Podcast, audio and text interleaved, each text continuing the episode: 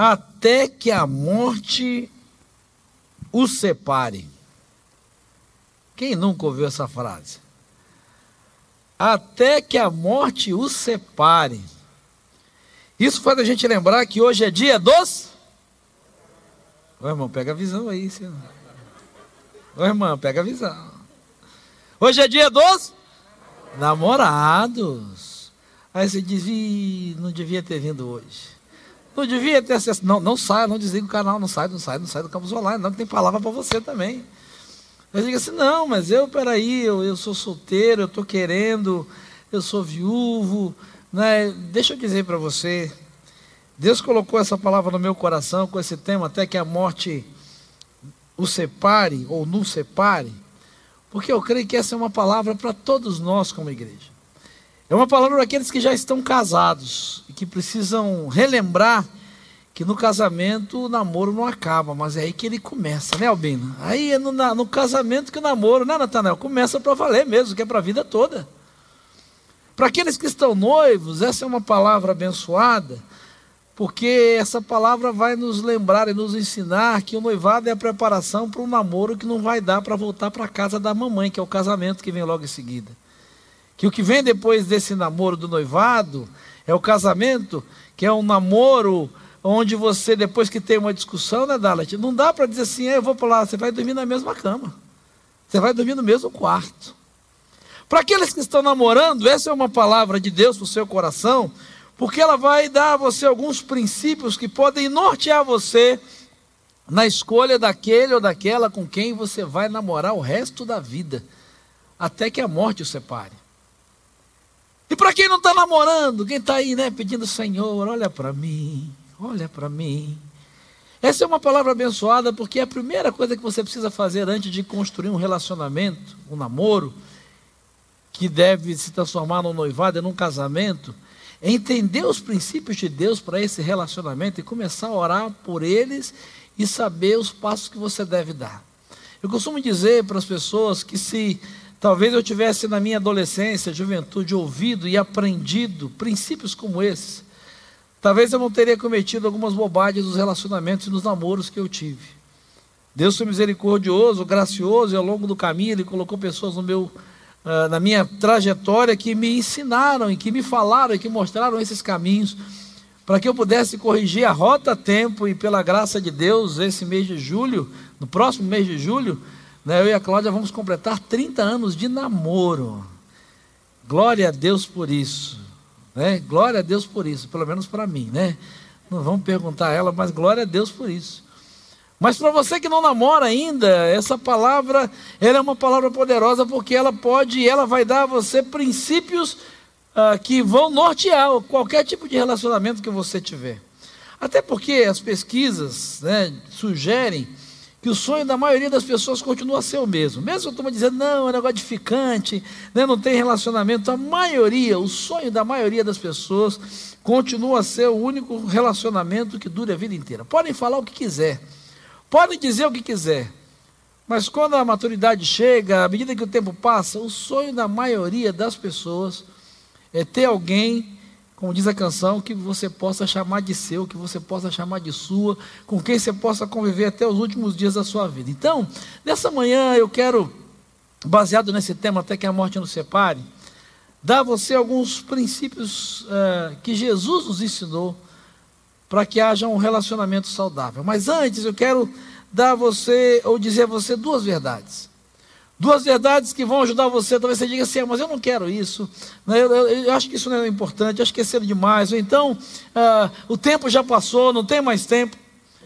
Deixa eu dizer a você duas verdades bíblicas, ou que são permanentes. A primeira delas é que, segundo a Bíblia, segundo Hebreus capítulo 9, versículo 27, a gente só morre uma vez. Hebreus 9, 27 vai dizer isso: ao homem, ao ser humano, está destinado a morrer apenas uma vez. Então a primeira verdade que eu quero dizer para você é a seguinte: você só morre uma vez. Se você só morre uma vez, quantas vezes você vive? Uma. Você só morre uma vez, então você só tem uma vida para ter um relacionamento abençoado, para ter um casamento abençoado. Na vida de todo ser humano tem três decisões que são fundamentais e que vão nortear tudo o que ele vai viver e ser. A primeira decisão é onde eu vou passar a eternidade. A segunda decisão é como eu vou viver a minha vida aqui. E a terceira decisão é com quem eu vou passar a minha vida aqui até que a morte nos separe. Essa é uma verdade muito importante e que muda o caminhar da vida de qualquer pessoa. Você só tem uma vida. A Bíblia diz que você só vai morrer uma vez. E você só tem uma oportunidade de viver um relacionamento abençoado, uma oportunidade enquanto vida. Então você precisa ter claro essas três decisões: onde eu vou passar a eternidade, como eu vou viver a minha vida aqui e com quem eu vou passar a minha vida aqui. Aí para aqueles que dizem, não, mas eu posso, se não gostar, troca, se não gostar, troca, né? Está uma onda disso, né, do divórcio agora, se de separar, não, mas você, né, você não deu liga, incompatibilidade de gêneros. Não, a gente vai fazendo test drive, a gente casa, não casou, não tá, tem uma turma que diz, não, você precisa casar. Não, não precisa casar. À luz da Bíblia, relacionamento, né? E óbvio, existem algumas exceções, eu não vou entrar nesse mérito, mas existem algumas exceções, violência doméstica, traição, né? mas o casamento é uma vez só. Casamento é uma vez só. E o que a Bíblia diz é até que a morte o separe mesmo. E aí eu lembro até da história de um sujeito, para quem gosta de fazer rodízio aí, acha que pode ficar fazendo rodízio, que chegou o pastor e disse para ele, né, pastor, eu não quero mais continuar com a minha esposa, não, cansei de tudo, né, eu não quero saber o que chega, acabou. Eu quero trocar, quero tentar outro jeito, quero tentar outra pessoa. Aí o pastor falou assim, não, homem, não faz isso não. Ele disse, não, pastor, não aguento mais, eu quero divórcio. Aí ele falou, tá bom, então se é isso que você quer, ajoelha aí. Aí tomou um susto, ajoelhar, é, vou orar por você. Você vai orar por mim, pastor? É, vou orar por você, vou fazer por você a oração do divórcio, vou te dar a bênção do divórcio. Ele tem isso, pastor? Tem, claro que tem. Você ajoelha que eu vou pôr a mão na sua cabeça Fica aí que eu vou orar. Então, pastor, ele animou, né? Falou, aí já começou a pensar nas possibilidades, pensando na igreja, nas irmãs lá. Falou, vou agora. Eu vou na benção ainda. Aí o pastor começou, pai, eu entrego nas tuas mãos este homem.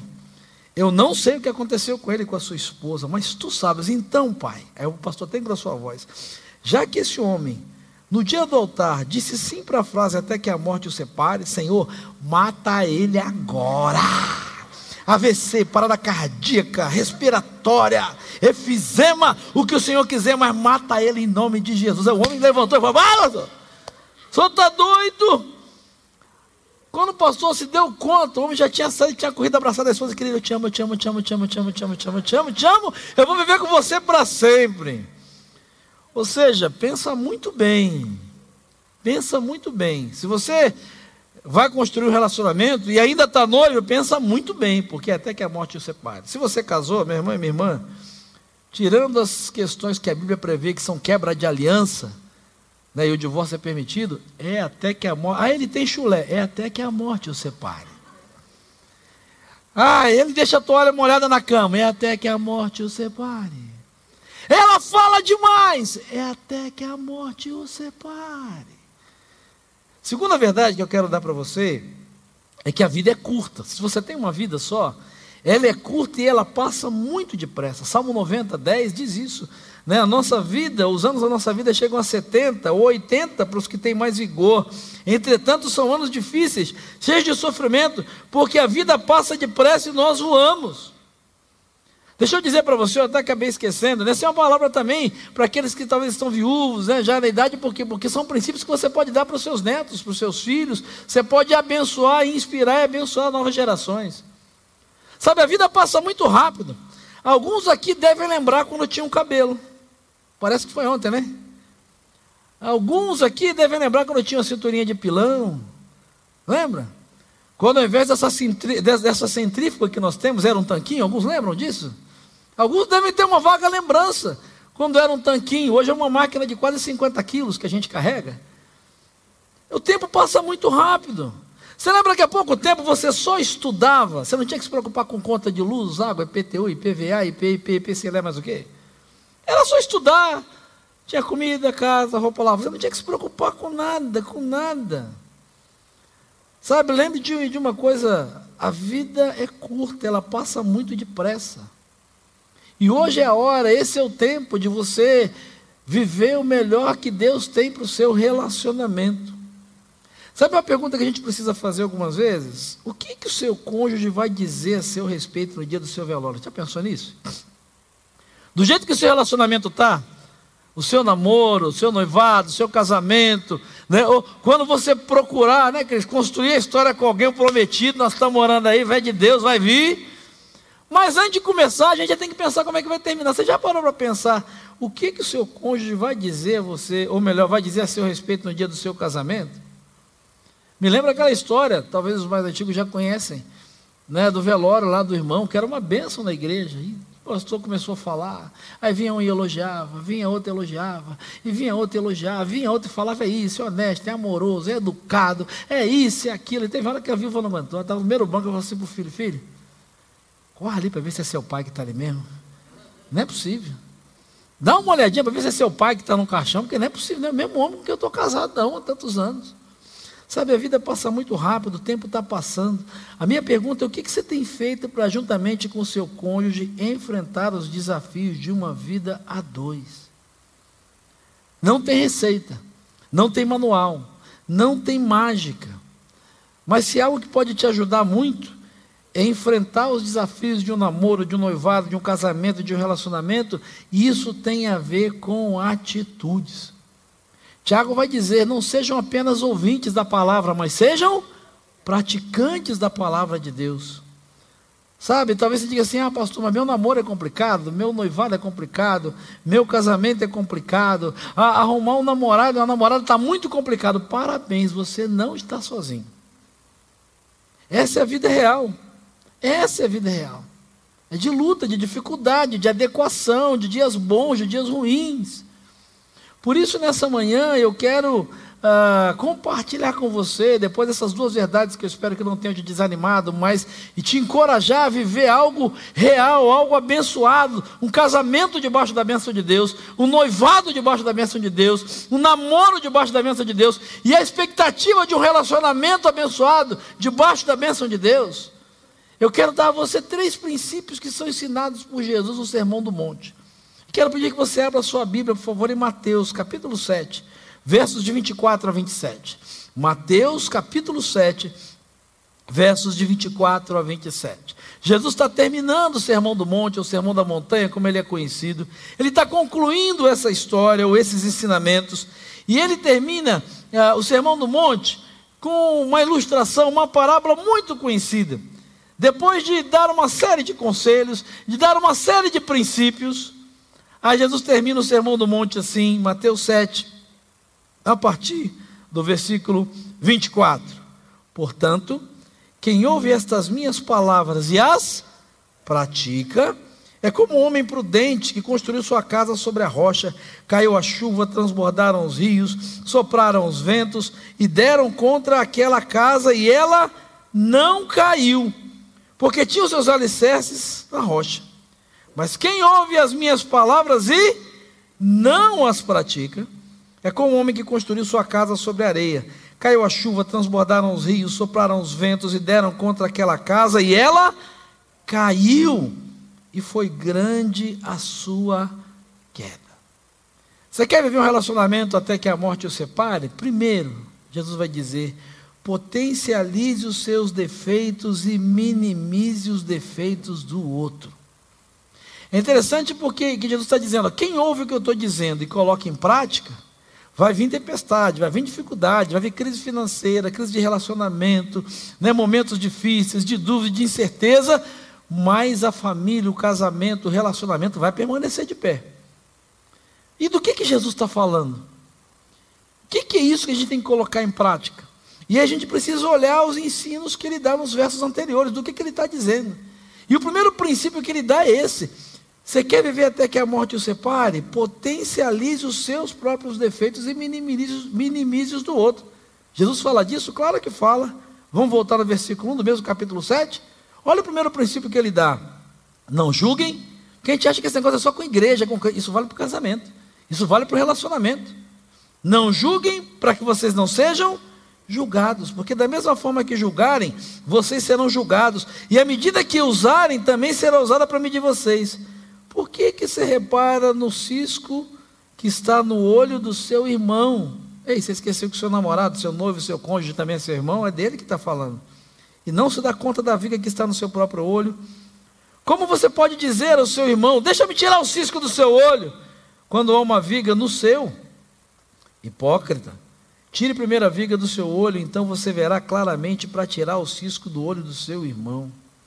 Sabe, Jean Paul Sartre, que é um filósofo muito famoso, escritor muito famoso, ele tem uma, uma frase muito conhecida que você já deve ter ouvido. Uma frase que diz: O inferno são os outros. Já percebeu que o problema é sempre o outro? Via de regra, nossa tendência é potencializar o defeito do outro e minimizar o nosso. É sempre achar o defeito do outro, que o outro faz de errado, que o outro faz de ruim. Nós somos especialistas em apontar o defeito do outro. Você já percebeu que a maioria de nós, a totalidade de nós, tem solução para defeito de todo mundo, mas não consegue mudar o defeito que talvez a gente já tem? A gente fala demais, é chato demais, organizado demais, talvez grosso demais, bruto demais. Você tem solução para o defeito de todo mundo. Mas talvez tenha coisa na sua vida que você não mudou até hoje e fica tentando achar desculpa. Sabe, a gente, talvez um dos grandes problemas em relacionamento, seja namoro, noivado, casamento, uh, esse tipo de relacionamento afetivo, é que a gente gasta muito tempo buscando encontrar o culpado ao invés de tentar resolver o problema. Você quer ter um relacionamento até que a morte o separe? Jesus disse: Quem ouve as minhas palavras e as pratica, Vai vir tempestade, vai vir dificuldade, vai vir luta, mas vai permanecer de pé quando entender que precisa minimizar. Não é esconder, não é fingir que não tem, não é isso. É apontar, é tratar. Mas é o que Jesus falou: olha, antes de tirar o cisco do olho do outro, começa a tratar a trave que está no seu. Você já parou para perceber que se num casamento, num relacionamento, os dois fizerem isso, Muita coisa vai ser resolvida, pode ser resolvida. Muito problema pode ser antecipado à solução. Muito estresse, muita DR, muito desgaste pode ser evitado quando você começar a minimizar o cisco que está no olho do seu cônjuge e a potencializar aquilo que você precisa mudar, aquilo que você precisa tratar.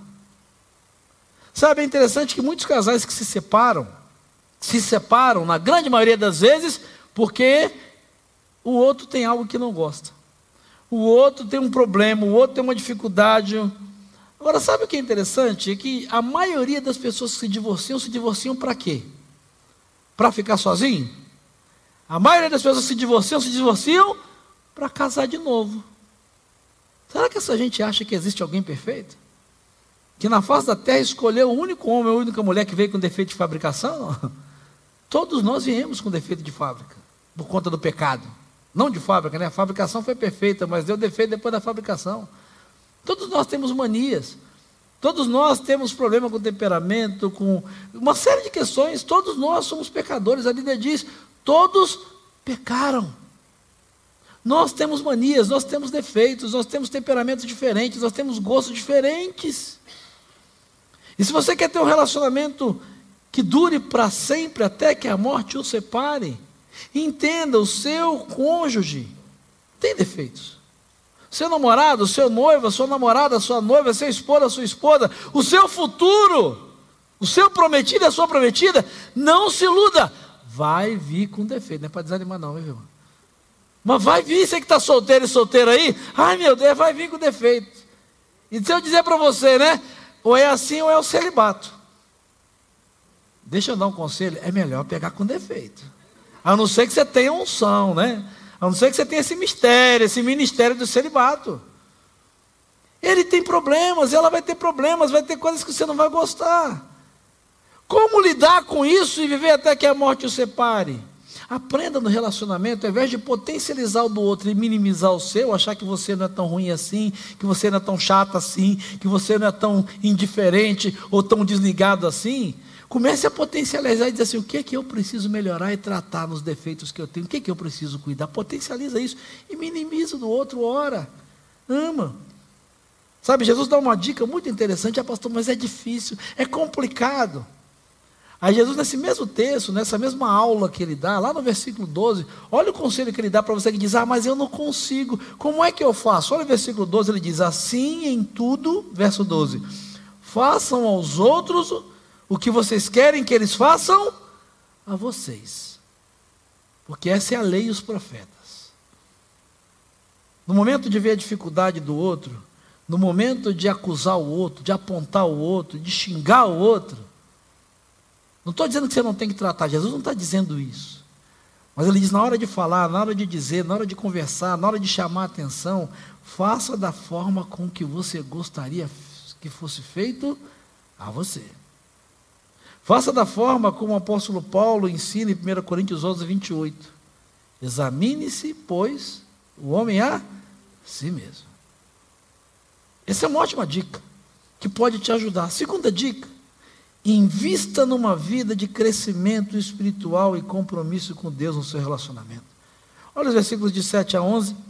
Jesus vai dizer assim: Peçam-lhe será dado, busquem encontrarão, batam e a porta lhe será aberta. Pois todo que pede recebe, o que busca encontra, e aquele que bate a porta será aberta. Qual de vocês que, se seu filho pedir pão, lhe dará uma pedra? Ou se pedir peixe, lhe dará uma cobra? Se vocês, apesar de serem maus, sabem dar boas coisas aos seus filhos, quanto mais o Pai de vocês que está nos céus dará boas coisas aos que lhes pedirem. Sabe por que eu acho que tem tanto casamento em crise, tanto namoro em crise, tanto noivado em crise, e gente que desistiu até de casar? Porque a maioria das pessoas e dos casais vive um relacionamento desconectado de Deus. São casais que fazem muita coisa junto. Casais que vão ao cinema juntos, que jantam juntos, que discutem relação juntos, que vão às compras juntos, mas que não conseguem orar juntos. Talvez nunca leram a Bíblia juntos. Talvez nunca sentaram para conversar sobre os seus problemas e juntos pedirem a Deus que tenha graça e misericórdia e traga mudança. Existem casais que investem, mas investem muito no crescimento financeiro, investem muito no crescimento patrimonial, investem muito na formação acadêmica, investem muito em várias áreas, mas não tem feito nada pelo crescimento espiritual do seu relacionamento. Tem namorado e casal de namorado que chega a dar nojo. Aquele grude, você já viu? Ah, onde vai, vai um. Onde vai, vai outro. Se puder, vai no banheiro e ela fica na porta esperando. É um grude, um negócio de esperar. Faz tudo junto. Mas casal de namorado que nunca orou junto pelo seu namoro. Gente que está noiva, que vai casar, que está um, dois, três, os mais enrolões há cinco, seis anos, sete anos noivos. Já fizeram tanta coisa junto, e talvez até o que não devia. Mas nunca oraram juntos. Nunca sentaram para abrir a Bíblia e ler de Deus, dá direção, abençoa o nosso futuro, abençoa a nossa história. Pior do que isso, são casais casados. Casais casados que estão há um, dois, cinco, dez, vinte anos casados e não investem no crescimento espiritual do casamento. Geram filhos analfabetos espirituais e raquíticos espirituais porque são casais raquíticos e analfabetos espirituais. A gente tem uma geração de filhos que não conhece a Deus e não sabe orar e não sabe ler a Bíblia, porque é resultado de casamentos que não leem a Bíblia, que não oram e que não têm relacionamento com Deus. A gente tem uma geração de crianças que não amam a Deus, que não temem a Deus, crianças que não leem a Bíblia, que não conhecem a Bíblia, crianças que não sabem fazer uma oração, adolescentes, pasmem, jovens, que são fruto de pais que não investem no seu crescimento espiritual. Filhos que nunca viram seus pais orar. Sozinhos, que dirá juntos. Você quer viver um relacionamento até que a morte o separe? Em nome de Jesus, invista no crescimento espiritual do seu relacionamento. Mas a gente ora, cada um na sua casa. Ei, se é um relacionamento até que a morte o separe, não importa se vocês são namorados. Comece a fazer isso agora.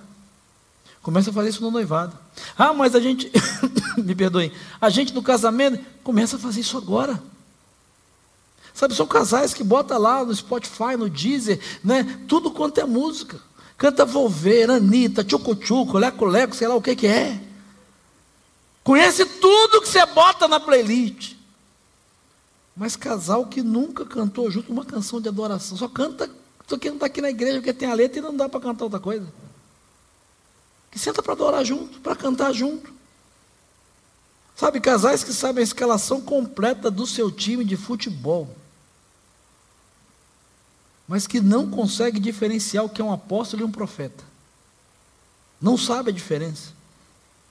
Sabe, casais, às vezes jovens, que sabem todas as respostas para as questões do Enem, da FUVEST, da ETEC, do ITA, sei lá o quê, mas que não sabe sentar e tomar uma decisão sobre a vontade de Deus, sobre uma questão do relacionamento, se deve transar ou não, se deve fazer ou não.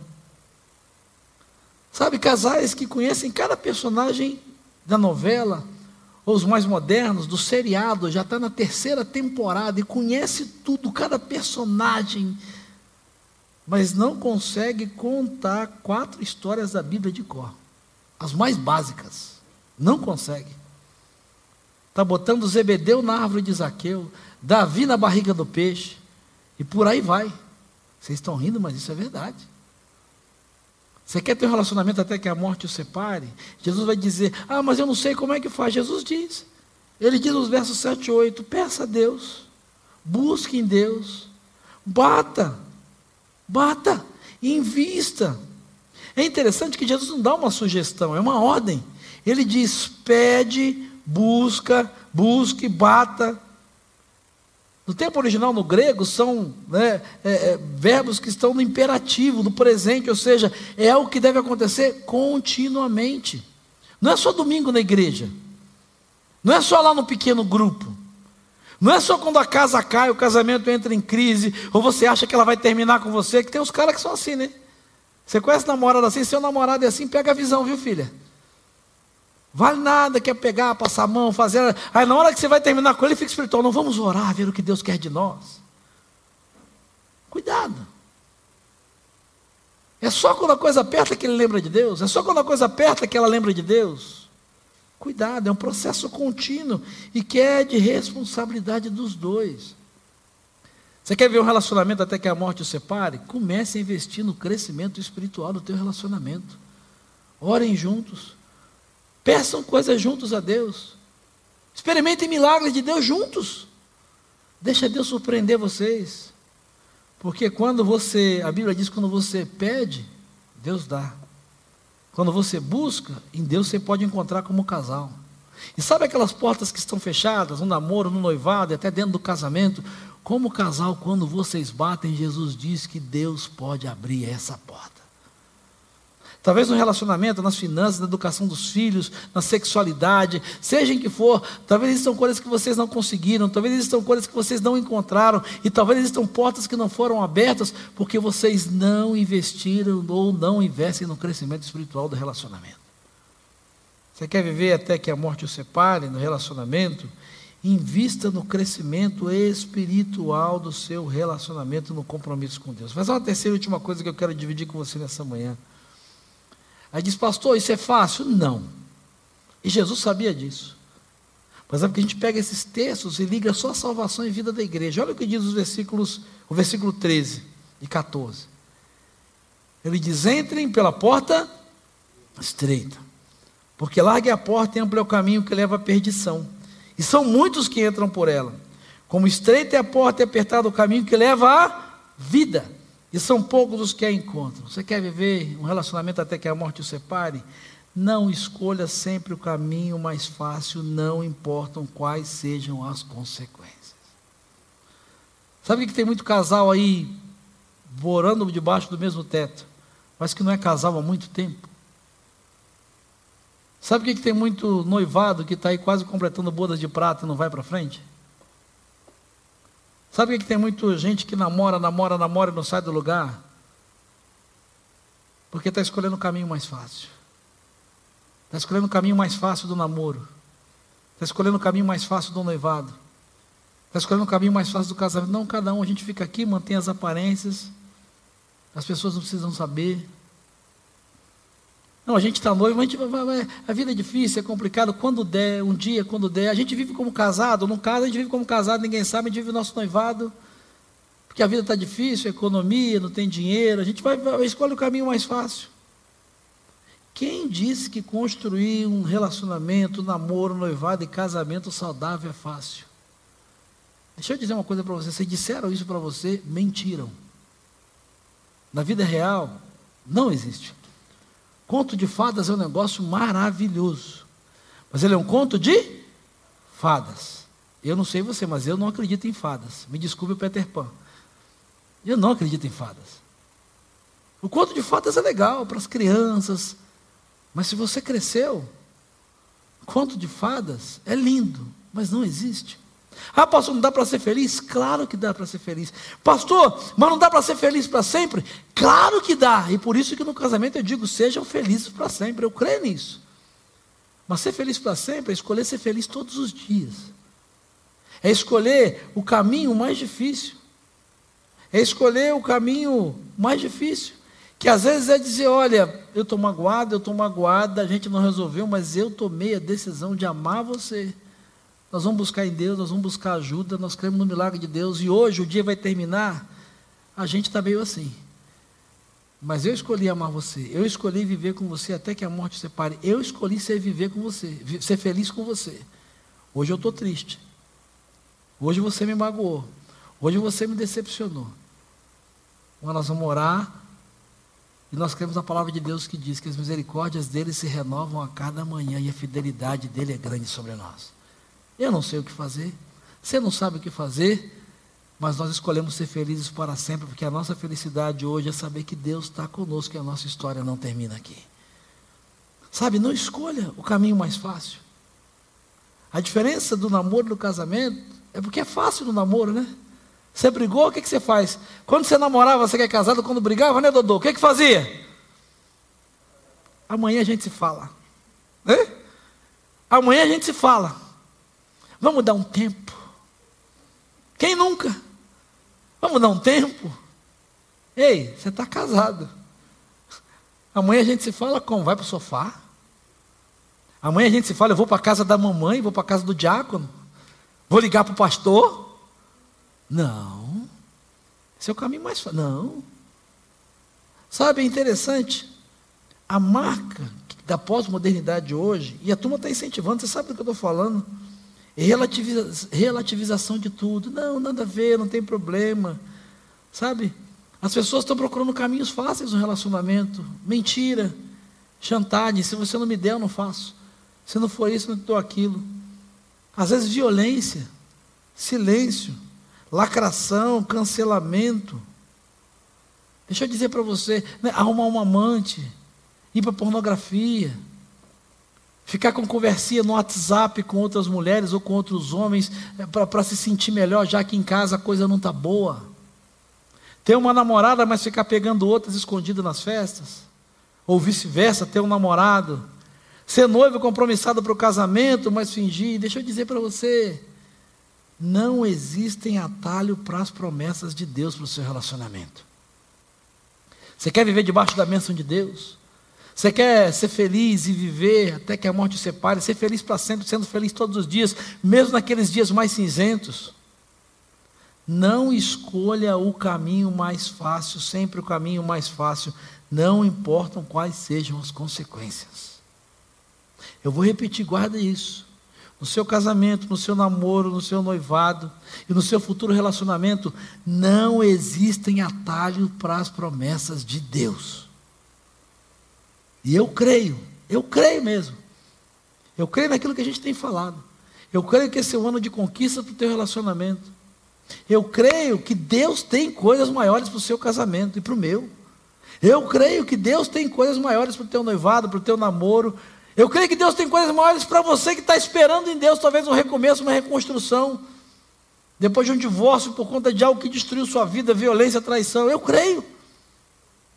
Eu creio. Eu creio que Deus tem coisas maiores para o seu futuro relacionamento. Mas deixa eu dizer para você, o caminho dessas coisas, às vezes é um caminho difícil, é uma porta estreita. Não existem atalho para as conquistas de Deus para o seu relacionamento. Não existem atalho para as promessas de Deus e para as coisas maiores de Deus para o seu relacionamento. Às vezes a decisão é difícil. Às vezes você vai ter que pagar o preço. Às vezes você vai ter que né, ser um pouco mais paciente, um pouco mais tolerante, vai precisar orar mais, jejuar mais, buscar ajuda. Mas eu creio que aquilo que Deus prometeu, Ele vai cumprir no teu relacionamento e no meu. Eu creio nisso. E eu creio que as promessas dessa palavra são para todas as áreas da minha vida e da sua, inclusive no relacionamento. Quando a gente diz que aquele que Deus é poderoso para fazer em nós muito mais do que pedimos ou pensamos, segundo o seu poder que opera em nós, eu creio que isso é com relação ao teu cônjuge também. Ah, eu acho que ele não vai mudar nunca. Ei, você crê nessa palavra ou não? Ah, eu acho que ela não vai mudar nunca. Ou talvez o que é pior, né? Se a senhora não espera dizer, eu acho que eu não vou mudar nunca. Não existem atalhos. Faça a sua parte. Pague o preço. Invista. Invista. A bênção de Deus está logo ali. As promessas de Deus estão disponíveis. Sabe, nesse dia que é o dia dos namorados, a minha oração, a minha palavra, é que você resgate e restaure o desejo, seja você solteiro, de construir um relacionamento, seja você que esteja namorando, noivando ou, casado, que você restaure essa convicção de que você pode ser feliz para sempre, sim, e de que isso é até que só a morte seja capaz de separar você. Mas para isso você precisa estar disposto e disposto a pagar o preço. Sabe, tem uma história que eu contei uma vez aqui há alguns anos, e eu termino contando ela, e se você já ouviu, me perdoe, mas ela para mim é muito forte. É a história de um fazendeiro, tinha uma casa muito grande, nessa casa, tinha um buraco na parede onde tinha alguns ratinhos que viviam ali. E um dia um desses ratos começou a olhar pelo buraco da parede e viu que o fazendeiro e a sua esposa estavam abrindo um pacote. Aquele rato ficou curioso. E aí, quando aquele fazendeiro abriu o pacote, ele falou assim: Não, que, que, qual é a comida que vem, né? Rato adora. O que, que tem de novo para nós? Qual não foi a surpresa daquele rato ao descobrir que era uma ratoeira que eles tinham comprado? O rato ficou aterrorizado. E aí foi para o pátio da fazenda, desesperado, e começou a gritar para todos os animais: Ó, tem uma ratoeira na casa, tem uma ratoeira na casa. Aí ele foi para o galinheiro e disse assim: Dona Galinha, tem uma ratoeira aqui nessa casa. Aí a galinha disse assim: Só me, Você me desculpe, seu rato. Eu entendo, isso é um grande problema para você que é rato, mas para mim, não prejudique nada. O que, uma ratoeira pode fazer comigo? Aí o rato ficou desesperado, vou lá no chiqueiro. E aí foi no chiqueiro, chegou para o porco que estava lá no meio da lama e disse: Seu porco, tem uma ratoeira, tem uma ratoeira no meio da casa. Aí o porco disse: oh, Rato, só me desculpe, mas não tem nada que eu possa fazer a não ser orar por você. Eu vou orar pela sua vida. Fique tranquilo, você vai ser lembrado das minhas orações, viu, seu rato? Mas isso não é problema meu. E então o rato ficou desesperado. E foi lá então para o curral, encontrou a vaca e disse assim: Senhor, dona vaca, pelo amor de Deus, tem uma ratoeira na casa, tem uma ratoeira. Aí a vaca olhou para ele, mascando aquele jeito debochado. Falou assim: Senhor rato, eu por acaso estou em perigo? Acho que não. Aí debochado do jeito que a vaca é, disse: Ema, ema, ema, cada um com seus problemas. E o rato voltou para casa arrasado esperando assim o que, que ele ia fazer. E é interessante que naquela mesma noite se ouviu um barulho na casa, como que de ratoeira pegando a sua vítima. E aí a mulher do fazendeiro correu para ver o que, que tinha acontecido. E no escuro, que ela não percebeu que na verdade a ratoeira tinha pego a cauda de uma cobra que estava dentro de casa, uma cobra venenosa, e quando ela chegou perto, a cobra foi e picou a mulher do fazendeiro. O fazendeiro ficou desesperado, pegou a mulher, levou para o hospital. E aí foi medicada, soro, mas ela voltou muito febril. E aí quando ela chegou em casa com febre, o que, que é bom para febre mesmo, hein? O que, que é algo que ajuda né, a alimentar alguém que está com febre, está se recuperando de febre? Nada melhor do que o quê? No friozinho? Uma cancha de? E lá foi a galinha. Virar o prato principal da noite. Mas a doença da mulher continuou, né? ela está se recuperando, recuperação lenta. E no interior, quem foi criado no interior, quando alguém fica doente, o que, que acontece? O pessoal da região vem fazer o quê? Vem visitar. E a visita rápida ou demorada? No interior é demorado. O povo vem para visitar e vem para ficar, né? Conversa, conversa. Aí o fazendeiro tinha que fazer uma comidinha, resolveu fazer um feijão tropeiro. Adivinha? Lá foi o porco. Morreu. E aí ela foi melhorando, foi melhorando, foi melhorando, e pela graça de Deus, eles eram crentes, né? É, pela graça de Deus, ela ficou curada, e eu, fazendeiro, ficou, nossa, ficou vibrando, falou: eu preciso dar uma festa, eu preciso celebrar. Então, lá no interior na roça, como você quer celebrar, você faz o que? Um churrasco. Adivinha? Lá foi a vaca. Lá foi a vaca. Sabe, deixa eu dizer uma coisa para você. Quando você perceber que o seu cônjuge, seu esposo, sua esposa, seu namorado, sua namorada, seu noivo, sua noiva, está diante de um problema, de uma situação, o seu relacionamento tiver, você achar que aquilo não é problema seu, você não precisa fazer nada, guarde uma coisa no seu coração. Lembra que quando existe uma ratoeira dentro da casa, a fazenda toda está em risco. Quando existe uma ratoeira e algo dentro da casa, pega a visão, você está entendendo o que eu estou querendo dizer? É problema seu sim. Talvez você ache que não tem nada a ver com você, que isso não vai afetar, que isso não vai. Quando existe uma ratoeira no relacionamento, a fazenda toda está em risco. Porque a tristeza de um é a tristeza dos dois. A queda de um pode ser a queda dos dois. O problema de um é problema dos dois. A luta de um vai ser sempre o problema dos dois dois. Mas guarde uma coisa: quando você resolve fazer a sua parte, quando você resolve entender e não somente ouvir aquilo que a Bíblia diz, mas colocar em prática, a bênção de um é bênção dos dois. O milagre de um é milagre para os dois. A resposta de oração de um é resposta para os dois. Sabe a palavra que Deus colocou no meu coração nessa manhã para você, no relacionamento que você está vivendo? É exatamente como Jesus termina essa história nos versículos 24 e 26. Todos nós queremos construir relacionamentos. Essa é a ideia da casa. Ele diz que tem dois tipos de relacionamentos. A forma às vezes é a mesma, a aparência é a mesma. As pessoas que constroem têm as mesmas características mas algumas são prudentes e outras são insensatas. E o que eu quero chamar sua atenção para o fato de que Jesus colocou de uma maneira muito clara. Ele diz nos versículos 24 e 26: Quem ouve essas minhas palavras e as pratica é prudente. Quem ouve essas minhas palavras e não as pratica é insensato. Tempestade, luta, crise, dificuldade, problema nas finanças, doença, fases ruins, isso acontece com todas as casas.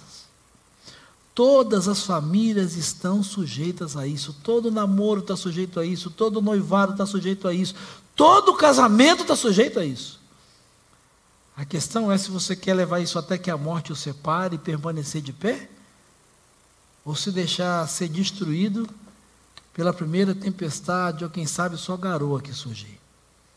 Eu queria que você fechasse os seus olhos, eu quero, na verdade. Eu pedi a você que feche os seus olhos. E quero orar com você nessa manhã, você que está aqui, você que está no nosso campus online. Hoje é dia dos namorados, dia de romantismo, dia de loves in the air, ah, de flores, de... mas é dia também de repensar e rever quem sabe você que não tem um relacionamento, começar a orar por ele e a colocar esses princípios diante de Deus. Quem sabe você que está na primeira fase, que é o namoro, fazer algumas mudanças do seu namoro, mudar algumas áreas do seu namoro, deixar de fazer coisas que talvez vocês estão fazendo e quem sabe começar a fazer coisas que vocês ainda não estão. Colocar em prática algumas coisas que Jesus disse que devem acontecer no seu namoro. E aí, quem sabe é você que está noivo e noiva, está preparando para assumir um compromisso que é para a vida toda.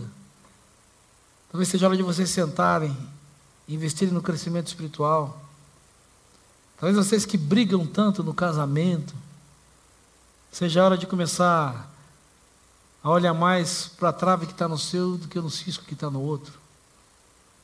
A colocar essas dificuldades diante de Deus a parar de escolher caminhos fáceis, de dormir na sala, de viver uma vida de fingimento, de botar a culpa no diabo, de brigar, brigar e ficar assim, e começar a entrar pela porta estreita, de pedir ajuda, de orar, de pedir perdão, não dói não, sabia?